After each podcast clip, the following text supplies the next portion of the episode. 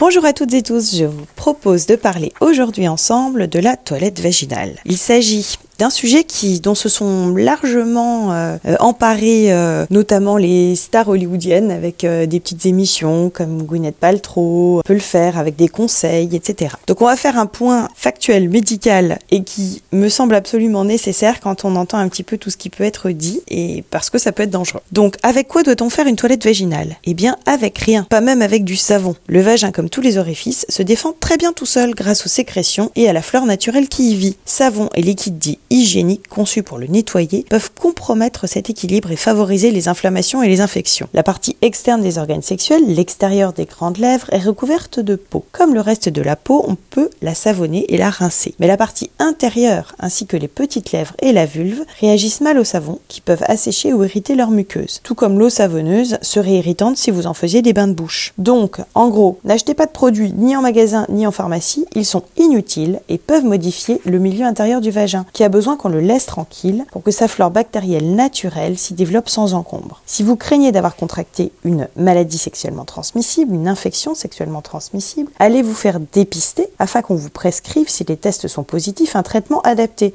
Une toilette n'y changera rien. Enfin, au cas où on vous aura affirmé le contraire, il n'est pas efficace d'injecter de l'eau dans le vagin après un rapport non protégé en espérant que cela évacuera le sperme. Dès que les spermatozoïdes sont au contact du col, c'est-à-dire au moment de l'éjaculation, plusieurs centaines de milliers d'entre le franchissent en quelques secondes. Ils sont faits pour ça. Les douches vaginales n'ont pas d'effet contraceptif, mais par contre elles contribuent à fragiliser la muqueuse vaginale, la rendant elle-même vulnérable aux infections sexuellement transmissibles, syphilis, gonococcie, VIH, chlamydia et autres joyeusetés, et favorisent également une euh, vaginose bactérienne, c'est-à-dire en fait euh, des infections au niveau du vagin. Voilà, donc j'espère que j'aurai été claire et que euh, il ne vous viendra pas à l'esprit d'essayer de nettoyer un endroit qui se nettoie très bien tout seul. Je vous souhaite une excellente journée.